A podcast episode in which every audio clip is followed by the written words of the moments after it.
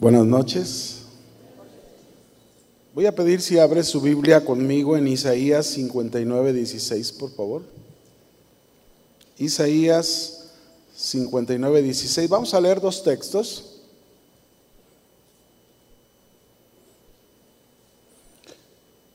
Dice Isaías 59, 16, hablando de Dios, dice, y vio que no había hombre y se maravilló que no hubiese quien se interpusiese, y lo salvó su brazo y le afirmó su misma justicia. Ahora quiero que vaya conmigo Ezequiel 22, verso 29.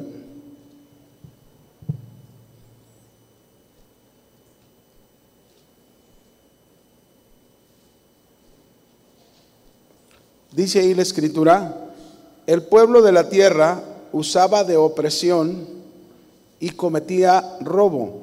Al afligido y menesteroso hacía violencia y al extranjero oprimía sin derecho. Verso 30. Y busqué entre ellos hombre que hiciese vallado y que se pusiese en la brecha delante de mí a favor de la tierra para que yo no la destruyese. Y dice la escritura, y no lo hallé.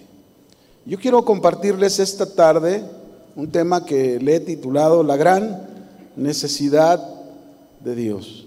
Estos dos pasajes que acabamos de leer, nosotros podemos entender en sus contextos al leerlos que había toda una condición en el pueblo de Dios en ese tiempo, esa condición en la que se encontraban hablaba precisamente de la gran necesidad que tenían de Dios.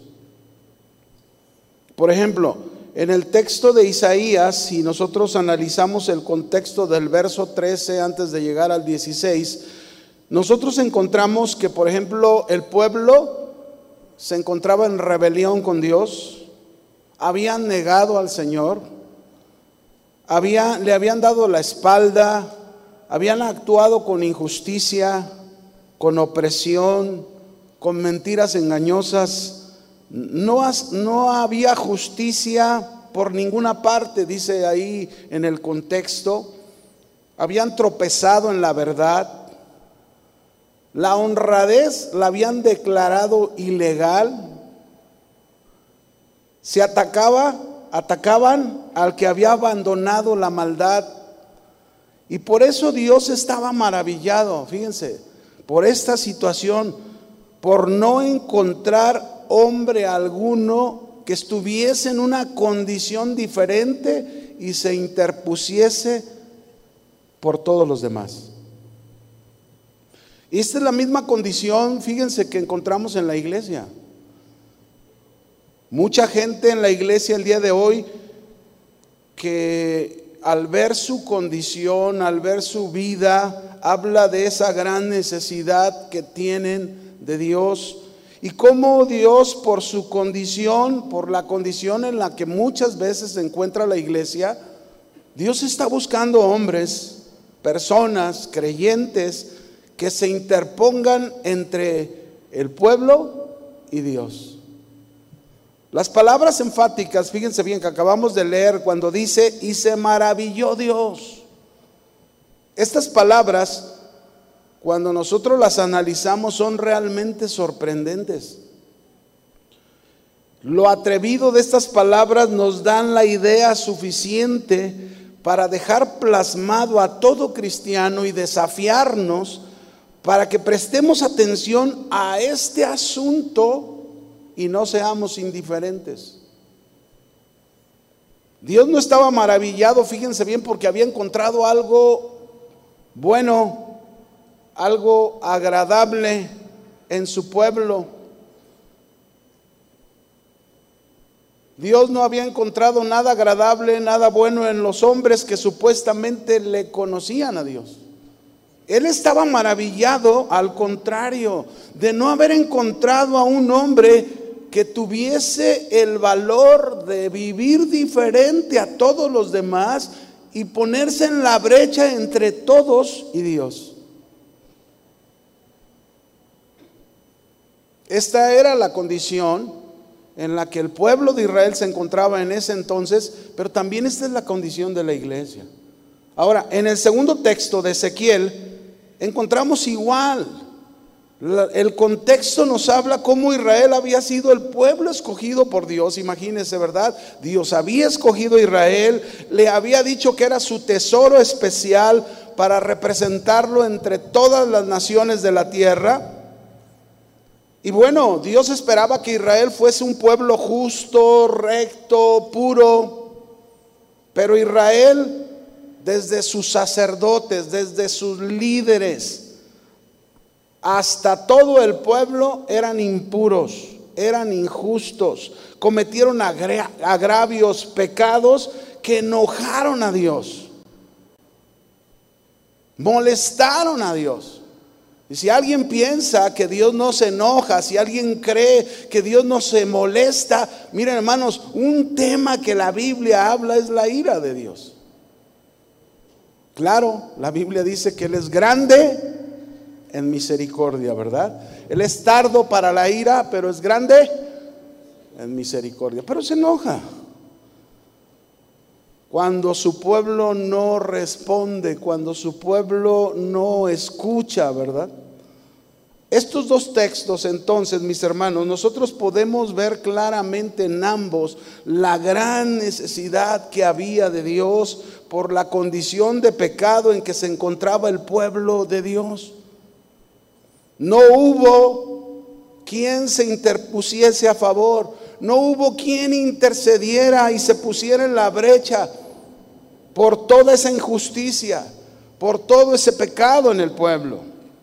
Ahora, en el primer texto se nos dice que Dios tuvo que actuar ante el agravio que estaba haciendo Israel para los necesitados, ¿verdad? Había injusticias ahí. Dios tuvo que salvar con su brazo y afirmar con su misma justicia. Y esto, ¿saben qué? Esto nos hace pensar cómo Dios nos salvó a usted y a mí estando en la condición de pecadores por medio de nuestro Señor Jesucristo. Y, Jesús fue quien se puso en la brecha entre Dios y los hombres. Jesús, mis hermanos, es nuestro gran sumo sacerdote. Y Él nos ha enseñado una gran lección como tal que nosotros debemos estar atentos, ¿verdad? Por eso cuando dice Dios se, maravilló, todavía nos debe de hacer pensar. Eso sucedió muchos años atrás, antes de que viniera el Espíritu Santo y fuese derramado sobre nosotros, antes de las asombrosas promesas que nos dio el Señor sobre la oración.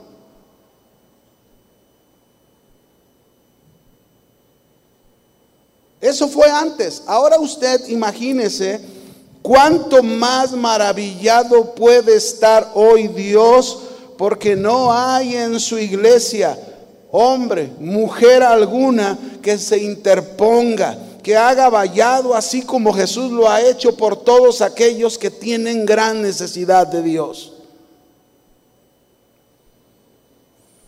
¿Cuántos de nosotros le decimos realmente al Señor que creemos en Él, que creemos en la oración, que sabemos cómo Dios responde a ella, que la oración es parte de nuestras vidas? ¿Cuántas veces nosotros podemos pensar de esa manera, pero oramos tampoco?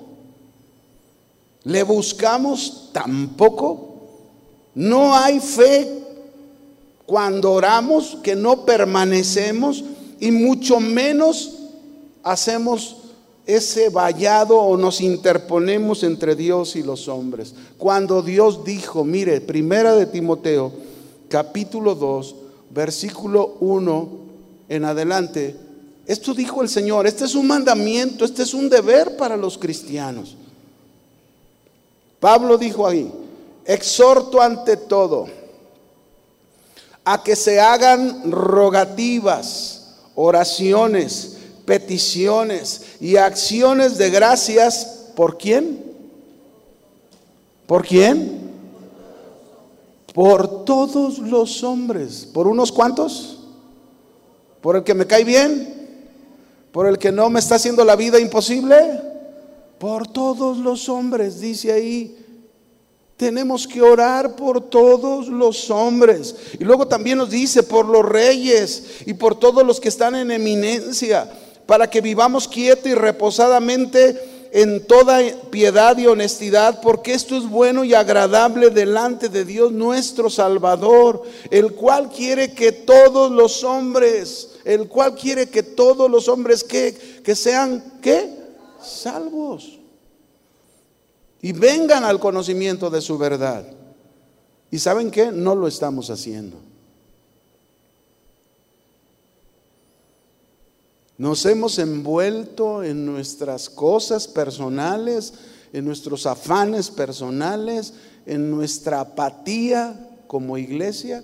No estamos haciendo como deberíamos hacerlo cuando hay una gran necesidad de Dios.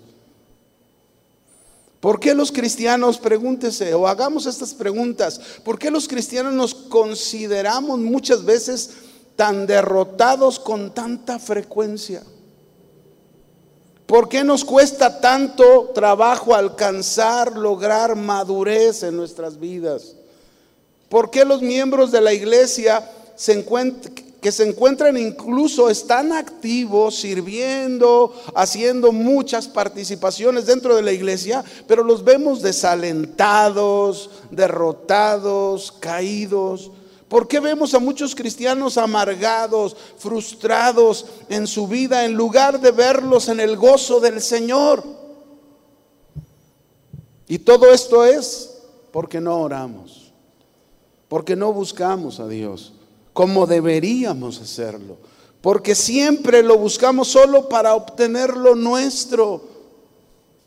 Lo que nos falta a nosotros, solo como dice la escritura, para gastarlo en nuestros deleites. Y nos olvidamos usted y yo como iglesia que tenemos una posición en Cristo, que somos sacerdotes en Cristo Jesús y que deberíamos estar en la brecha haciendo vallado entre Dios y los hombres porque hay una gran necesidad de Dios.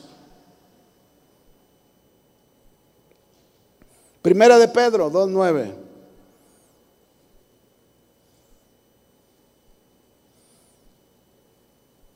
Esta es palabra del Señor para nosotros.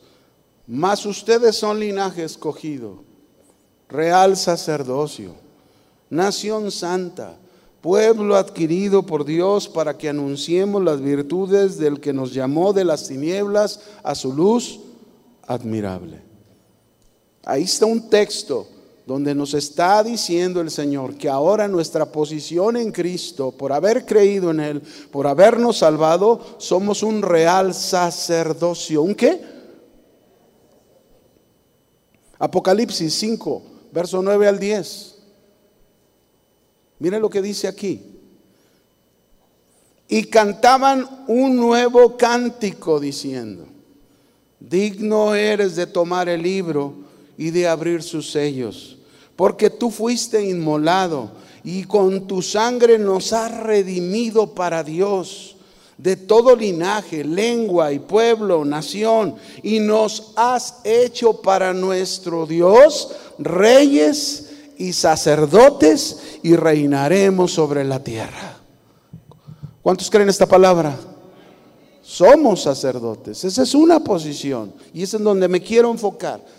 Esa es la posición que Dios nos ha dado. Iglesia, cristianos, todos tenemos la responsabilidad como sacerdotes que se nos ha hecho en Cristo de interponernos en la brecha entre Dios y los hombres. Dios nos ha colocado en este gran privilegio de ser sacerdotes, de ser consagrados, de ser dedicados a su servicio y no podemos quedarnos con los brazos cruzados ante un mundo cada día más perdido, más perverso y todavía una iglesia que cada vez la iglesia se amolda al pensamiento de este mundo.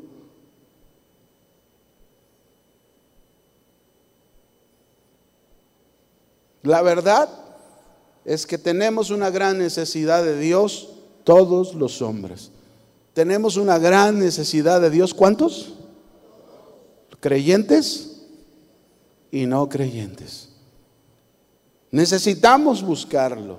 Necesitamos clamar a Él. Necesitamos todos los creyentes que somos enseñados en la oración que debemos trabajar arduamente para aprender a buscar a nuestro Dios porque lo necesitamos en todas las áreas de nuestra vida.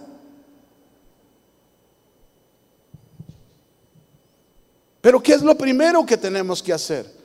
Reconocer Iglesia, debemos reconocer la gran necesidad que tenemos de Dios, primero nosotros los creyentes.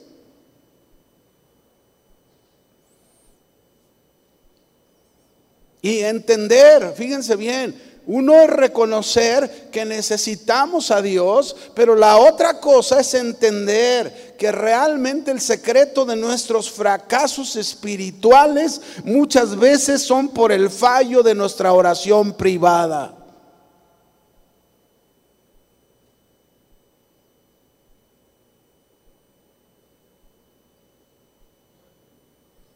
Así como Dios buscaba quien se interpusiese en el camino entre su pueblo y Dios por su pecado, por su injusticia, por su maldad y no lo encontró. Así está pasando en la iglesia. David decía, fíjense bien, el rey David en el Salmo 63, verso 1 y 2, en este salmo él hizo una exclamación de oración muy profunda a Dios, donde le muestra a Dios su gran necesidad que tiene de él. Dice el Salmo 63, verso 1 y 2, Dios, Dios mío eres tú, de madrugada te buscaré. Mi alma tiene sed de ti, mi carne te anhela en tierra seca y árida, donde no hay aguas, para ver tu poder y tu gloria, así como te he mirado en el santuario. David en este salmo, mis hermanos, le expresó a Dios su gran necesidad que él tenía de él. Cuando escuchamos este salmo, lo que podemos ver que de lo más profundo del corazón de David está surgiendo la gran necesidad que él tenía de Dios. Ahora, ciertamente cuando él escribió este Salmo 63, David se encontraba en una situación muy difícil, pero muy difícil. Él estaba huyendo de su hijo Absalón y se encontraba en el desierto. Ahí se encontraba, en pleno desierto. Su hijo quería matarlo. Y yo te puedo asegurar que ahí en el desierto, cuando él hizo este salmo inspirado por el Espíritu Santo y clamó a Dios, yo te puedo asegurar que David clamaba por la rebelión de su hijo Absalón. Yo puedo estar seguro que David intercedía por él. Sabía que su hijo necesitaba a Dios tanto como David lo necesitaba. Yo no tengo ninguna duda. Y por eso pregunto, ¿qué tanto estás clamando por tu hijo rebelde o por tus hijos rebeldes? ¿Qué tanto estás clamando por el esposo o por la esposa rebelde? ¿Qué tanto estás clamando por esa familia que se le ha compartido, se le ha dicho de la palabra de Dios y permanece rebelde? Todos necesitamos a Dios y necesitamos clamar como David, mi alma tiene sed de ti, mi carne te anhela. Somos los primeros, los creyentes, que tenemos que reconocer que tenemos una gran necesidad de Dios. La tenemos, hermano. Salmo 27, verso 4 al 6.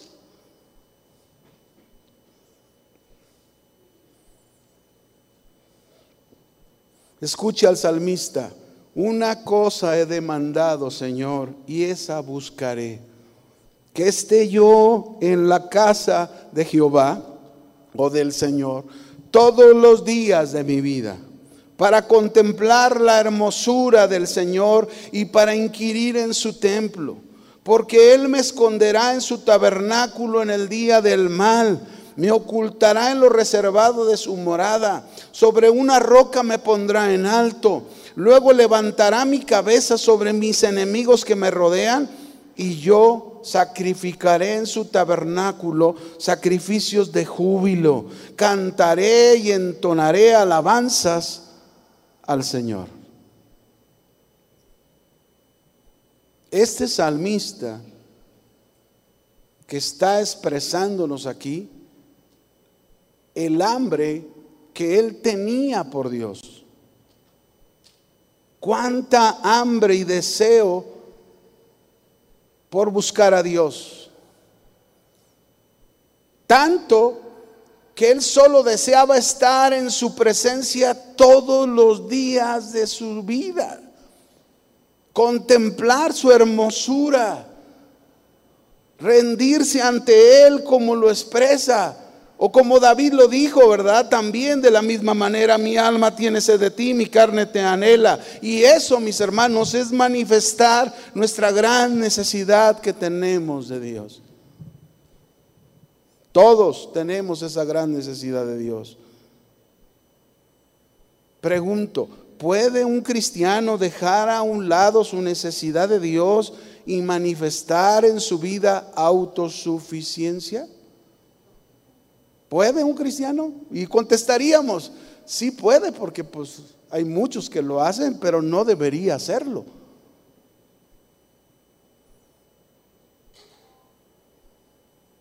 No deberíamos hacerlo.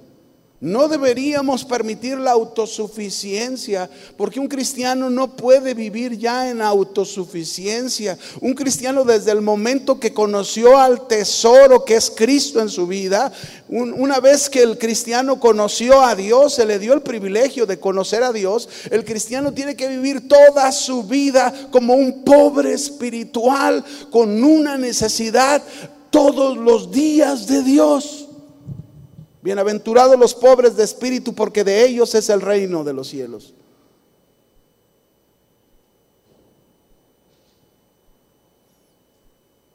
Pero a veces la autosuficiencia nos gana. Hay una iglesia en Apocalipsis que quizás todos la conocemos muy bien, Apocalipsis 3, 13 al 21, una iglesia que cayó en esa autosuficiencia en su vida, en su carácter, en su actitud, en su persona. Y dice, el que tiene oídos oiga lo que el Espíritu dice a las iglesias. Y escribe al ángel de la iglesia en la Odisea, he aquí el amén, el testigo fiel y verdadero, el principio de la creación de Dios dice esto. Yo conozco tus obras, que ni eres frío ni caliente. Ojalá fueses frío o caliente, ¿verdad? Y no falta quien interprete cuando interpretan estas cosas, ¿verdad? Frío o caliente. Y luego dicen, bueno, caliente es estar bien con Dios, frío mejor, entonces mejor separarse de Dios. No, no. Cuando se está hablando de frío o caliente, se está hablando de estados reales, genuinos. La iglesia de la Odisea no estaba en un estado real, genuino con Dios.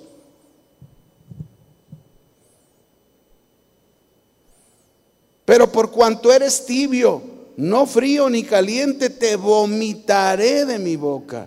¿Qué está diciendo? Que la tibieza es un estado irreal, inestable, inconstante y sin compromiso. ¿Por qué? Porque así estaba esta iglesia. Y vea, porque tú dices, aquí está la autosuficiencia, porque tú dices, yo soy rico y me he enriquecido y de ninguna cosa tengo necesidad.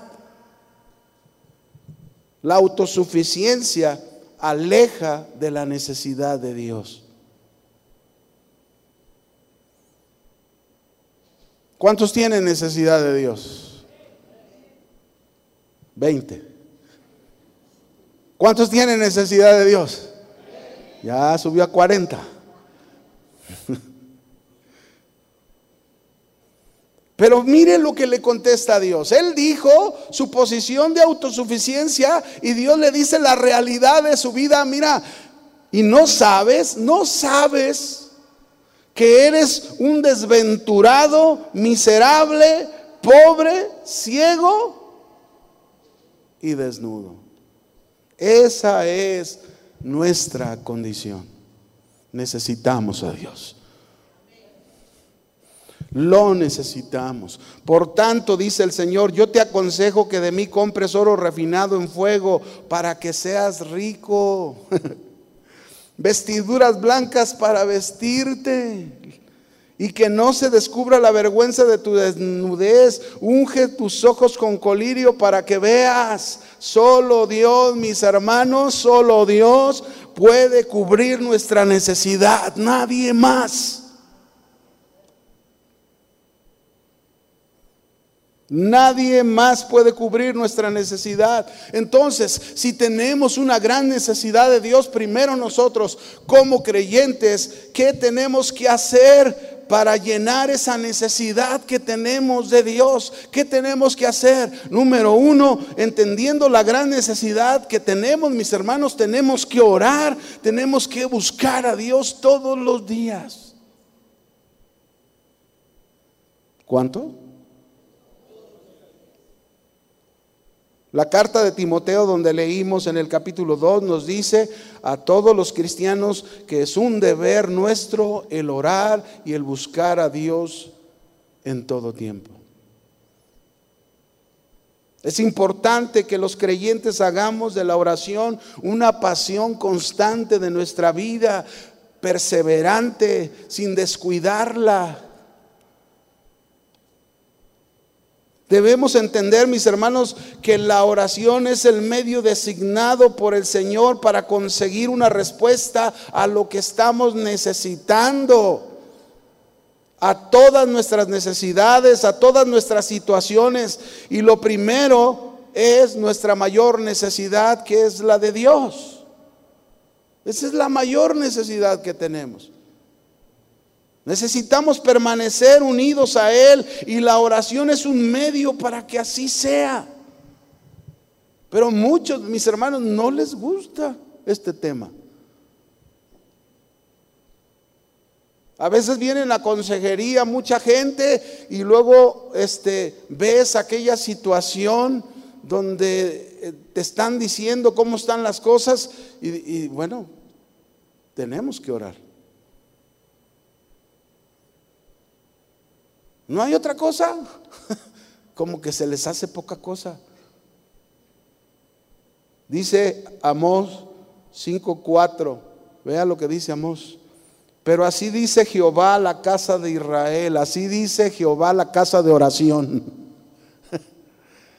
Buscadme y viviréis. Búscame y vas a vivir, búscame y vas a tener lo que necesita realmente. Jeremías 9, verso 23 y 24, Dios nos dice ahí en Jeremías 9, 23 y 24, así dijo Jehová, no se alabe el sabio en su sabiduría, ni en su valentía se alabe el valiente, ni el rico se alabe en sus riquezas. Vea, Está diciendo, no, no, no, ustedes piensan que ya tienen todo el conocimiento de la palabra, o ustedes piensan que eh, son bien valientes, o ustedes creen que tienen toda la riqueza del... No, no, no se alaben en eso.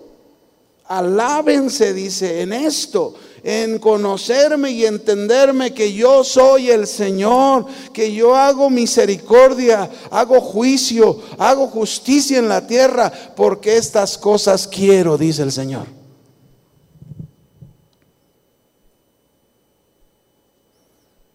Si nosotros los hijos de Dios no tenemos una pasión para buscar a Dios y mostrarle a Dios cuánto lo necesitamos, si no tenemos una pasión por buscar y conocer a Dios en nuestra intimidad, ¿cómo entonces podremos tener pasión para interceder por otros? ¿Cómo podré tener pasión por orar por las situaciones de otro?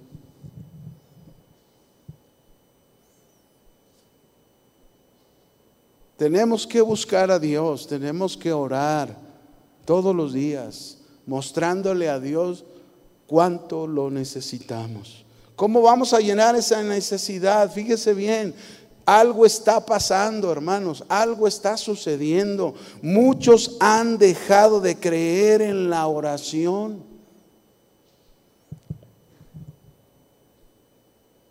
Cuando nuestra necesidad de Dios, deberíamos enfocarla en tener fe cuando oramos.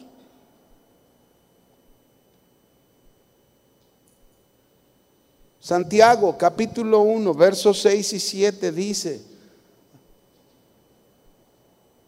hablando de cuando oramos, cuando nos acercamos a Dios, cuando lo buscamos, dice aquí Santiago 1, 6 y 7, pero pida con fe ¿Cómo quiere Dios que oremos? Con fe. No que dejemos de creer en la oración, que oremos con fe, no dudando nada porque el que duda es semejante a la ola de, a la onda del mar que es arrastrada por el viento y echada de una parte a otra. No piense pues quien tal haga que recibirá cosa alguna del Señor. Y a veces, mis hermanos, así nos encontramos con tantas dudas, con tantas este, cuestionamientos y esperamos recibir algo de Dios. No. Algo está pasando. No se, no se, cree en la oración como debería de creerse. No se tiene fe en la oración como deberíamos de tener fe. Jesús nos enseñó a sus discípulos y a nosotros la necesidad de orar siempre teniendo fe y no desmayando. Porque tener fe es no desmayar, es no darte por vencido.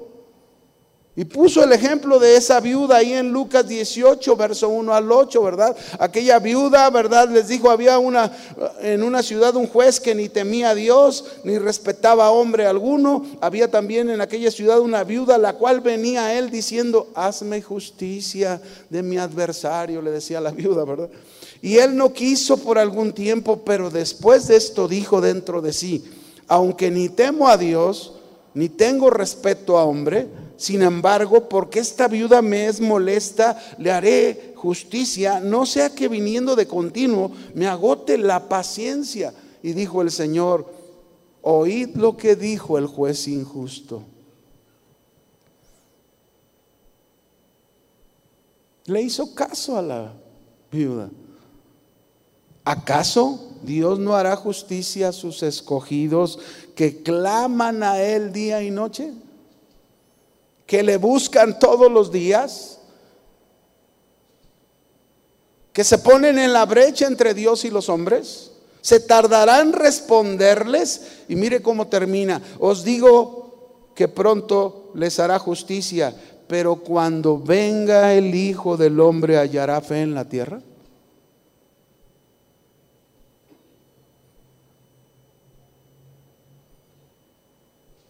Dios se sigue maravillando porque no hay quien se interponga entre Dios y los hombres. ¿Y cómo va a haber alguien con esa pasión? ¿Cómo va a haber alguien con ese fuego? ¿Cómo va a haber alguien que lo haga insistentemente delante de Dios, clamando por su familia, clamando por sus hijos, clamando por su iglesia, clamando por los creyentes, clamando por la gente que no conoce a Dios? ¿Cómo lo va a hacer si no tiene pasión por su necesidad de Dios? Y busca a Dios como debería de buscarlo. ¿Cómo? La incredulidad es nuestro peor enemigo de la oración. El peor enemigo de la oración. La incredulidad nos paraliza las manos en lugar de levantarlas, las bajamos como un símbolo de derrota. El Señor quiere que tengamos fe. El Señor quiere que actuemos con fe. Que cuando oramos, cuando buscamos a Dios, lo hagamos con fe. Cuando dejas de creer a Dios, hermano, cuando dejas de creer, ¿cuántas veces, mire, está orando por alguien, está clamando por alguien de su familia y usted llega a un momento en que deja de creer que la misericordia de Dios puede alcanzar a esa persona?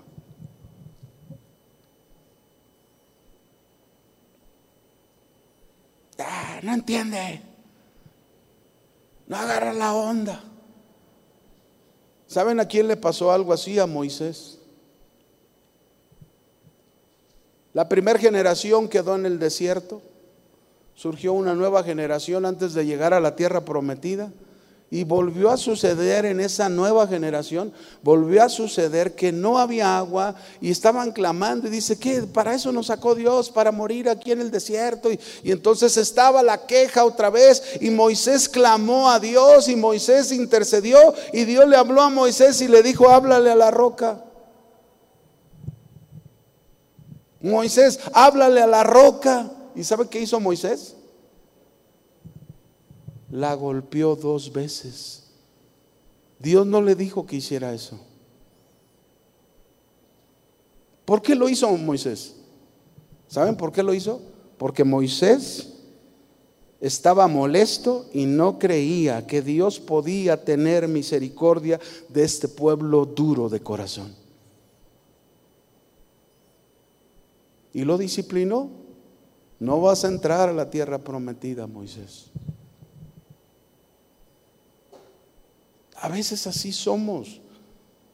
¿Cómo podemos nosotros tener esa pasión y poder hacer es, ese, ese estar ahí intercediendo, ese hacer vallado ante la gran necesidad que hay de Dios alrededor de nosotros? Si no tenemos esa pasión nosotros mismos, si no creemos ¿Cómo vamos a llenar esa necesidad que tenemos de Dios? Necesitamos a Dios y necesitamos orar fervientemente. Esta palabra fervientemente es como cuando pones la olla ahí, el caldo, ¿verdad? Y luego se va calentando. ¿Qué pasa con aquel caldo conforme se va calentando? Comienza a hervir. Así debe de ser nuestra vida, un hervor por buscar a Dios. Un hervor por estar en su presencia, por, por, por porque Dios encuentre en nosotros esa clase de hombre, esa clase de mujer que Dios está buscando, porque Dios ve a su pueblo y no ve a alguno que haga vallado, que interfiera.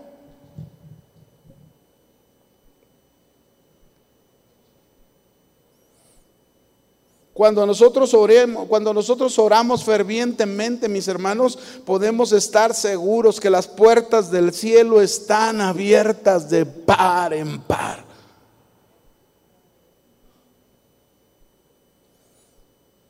¿Saben cuál era el énfasis de la iglesia primitiva? ¿Cuál era el énfasis de la iglesia primitiva? La oración. La iglesia primitiva oraba fervientemente y nada la detenía. Dice Hechos 2.42, escuche, Hechos 2.42, y perseveraban en la doctrina de los apóstoles, en la comunión unos con otros, en el partimento del pan y en las oraciones, perseveraban. Nada la detenía. Hechos 3.1, Dice ahí, y Pedro y Juan subían juntos al templo a la hora novena, la hora de la oración. Hechos 4:23, 23 al 31. Mire, esta es la iglesia primitiva. Y puestos en libertad, es decir, habían puesto en la cárcel a Pedro y a Juan por haber este, obrado sanidad en aquel cojo en el templo, ¿verdad? Y los metieron a la cárcel, los soltaron y puestos en libertad es cuando dice aquí, vinieron a los suyos, a los demás, hermanos, los demás discípulos, y contaron todo lo que los principales sacerdotes y los ancianos les habían dicho. Y ellos, ya juntos, fíjense lo que hicieron juntos, habiendo oído esto, alzaron unánimes la voz a Dios y dijeron, Oraron fervientemente, Señor, soberano Señor, tú eres el Dios que hiciste el cielo, la tierra, el mar y todo lo que en ellos hay, que por boca de David tu siervo dijiste, ¿por qué se amotinan las gentes y los pueblos piensan cosas vanas? Se reunieron los reyes de la tierra y los príncipes se juntaron en uno contra el Señor y contra su Cristo porque, porque verdaderamente se unieron en esta ciudad contra tu santo Hijo Jesús, a quien ungiste Herodes y Poncio Pilatos con los gentiles y el pueblo de Israel, para hacer cuanto tu mano y tu consejo habían antes determinado que sucediera. Ahora, Señor, mira sus amenazas concede a tus siervos que con todo de nuevo hablen tu palabra. Y mientras extiendes tu mano para que se hagan sanidades, señales, prodigios, en medio, dice, mediante el nombre, perdón, de tu santo Hijo Jesús. Y cuando hubiesen, cuando hubieron orado, dice, el lugar en que estaban congregados tembló y todos fueron llenos del Espíritu Santo y hablaban con denuedo la palabra de Dios. Esa es la iglesia, ese era su énfasis de la iglesia. Pero ¿saben cuál es el énfasis de la iglesia el día de hoy? La prosperidad, el éxito, las emociones, el dinero,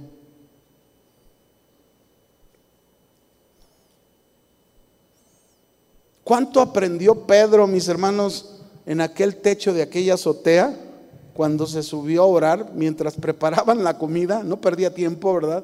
Mientras estaban preparando la comida, bueno, él se subió a la azotea y empezó a orar y el Señor le permitió una visión. ¿Cuánto aprendió Pedro en una azotea por su ferviente oración?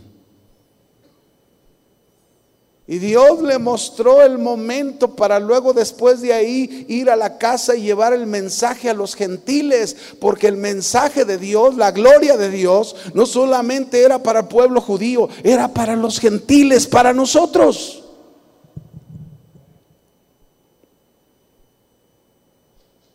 ¿Cómo vamos a llenar esta necesidad que tenemos de Dios?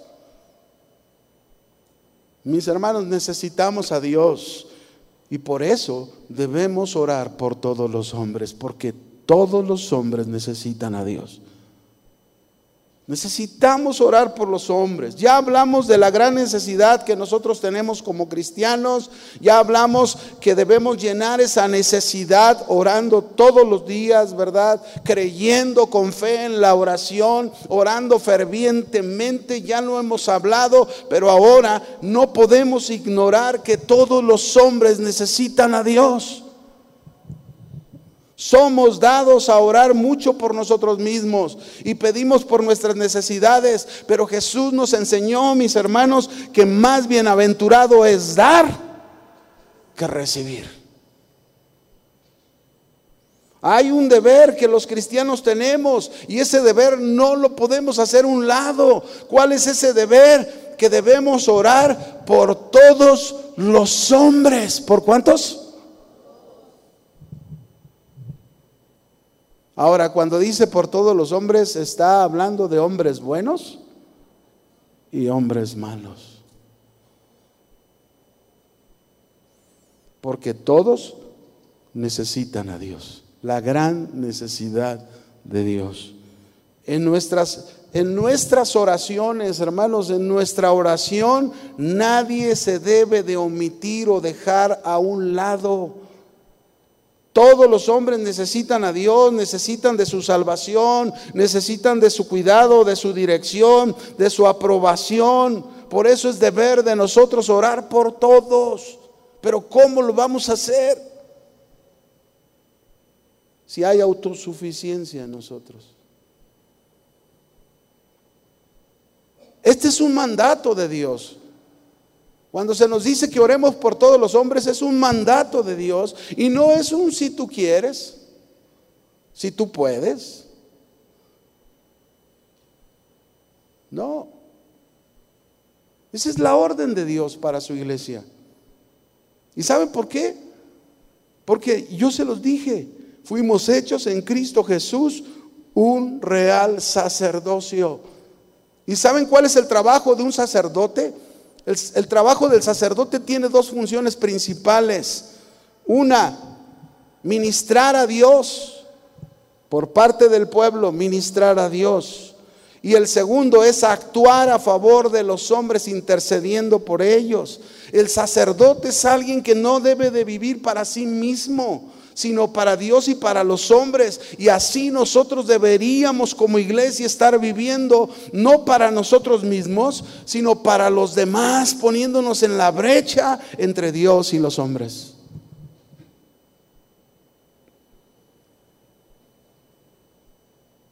Quiero que me acompañe a un texto de la Biblia, Nehemías 1. Nehemías 1, verso 1. Vamos a ver un ejemplo de alguien que con pasión, con todo su corazón, hizo vallado por todo el pueblo de Dios.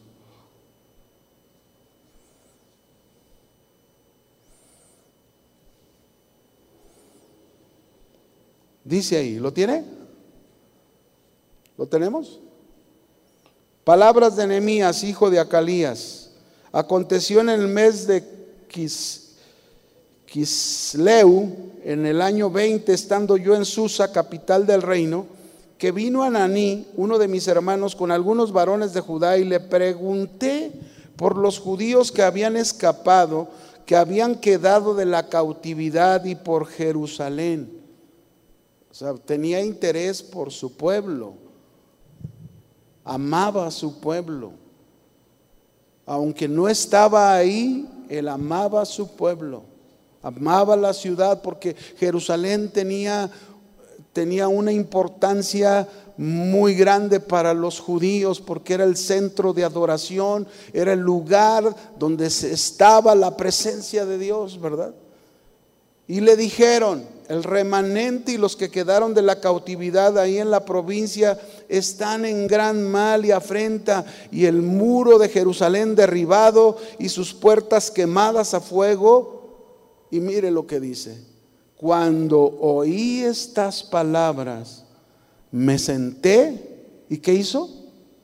Y lloré e hice duelo por algunos días y ayuné y oré delante del Dios de los cielos.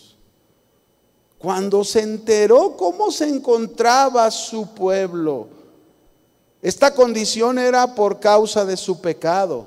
Había venido un castigo de parte de Dios, un cautiverio de parte de que Dios permitió por causa de su pecado. Pero muchos se arrepintieron y regresaron, pero todo estaba en ruinas. Todo estaba en ruinas y cuando él supo, lo primero que dice ahí, que cuando le dijeron, oí estas palabras, me senté y lloré. Yo a veces me pregunto, ¿cuántos de nosotros al darnos cuenta de nuestra familia, de, de alguien que conocemos, que a, una familia creyente, ¿verdad? Que algo pasó, se alejaron. ¿Y cuántos de nosotros hemos doblado las rodillas, hemos hecho vallado delante de Dios y hemos llorado por esas personas?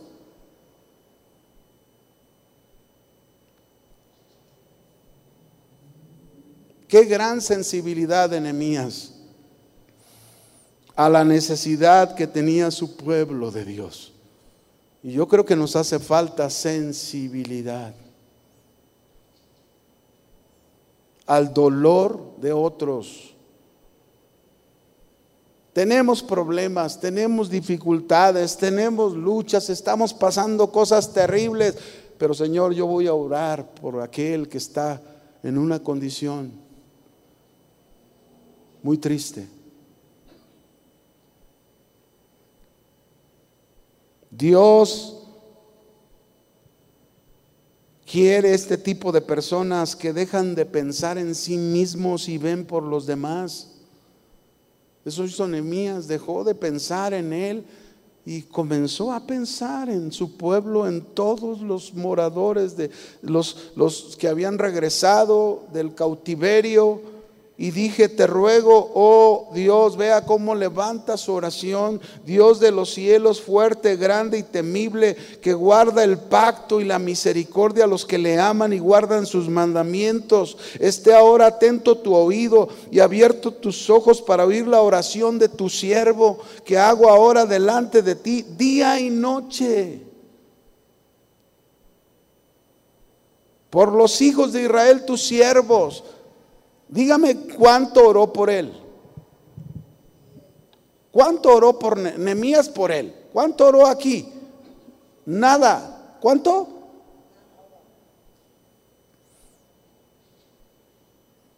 Nemías reconoció aquí en esta oración, reconoció la grandeza, reconoció la fidelidad y la misericordia de Dios cuando clamó a él por su pueblo.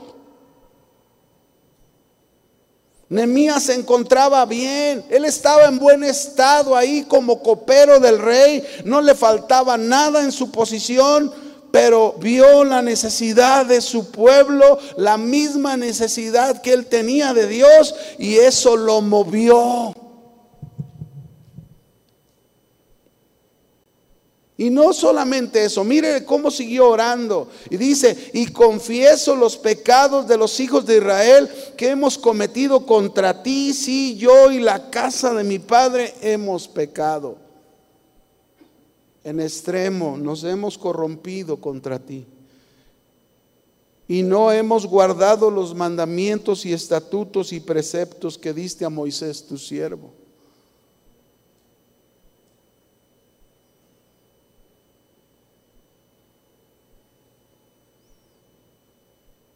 Nemías quizás no había hecho lo que los demás habían hecho.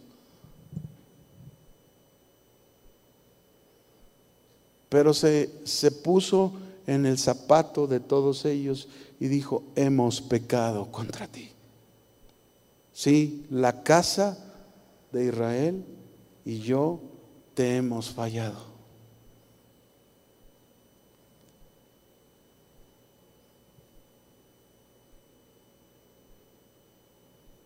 Hay una gran necesidad de Dios. Hay una gran necesidad de Dios. No solamente en la gente que no conoce a Dios, en su pueblo. Y mientras el pueblo de Dios no reconozca su gran necesidad que tiene de Dios, mientras el pueblo de Dios no vaya y llene esa, satisfaga esa necesidad que tiene de Dios, buscando a Dios con todo su corazón, todos los días, mostrándole a Dios, Señor, te necesito. Mientras, mientras su pueblo, su iglesia no tenga fe cada vez que ora por sus circunstancias, por, por los que están a su alrededor y por la gente misma, necesita creer.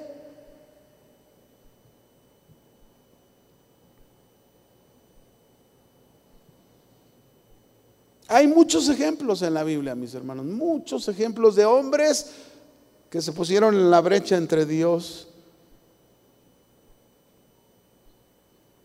y ellos.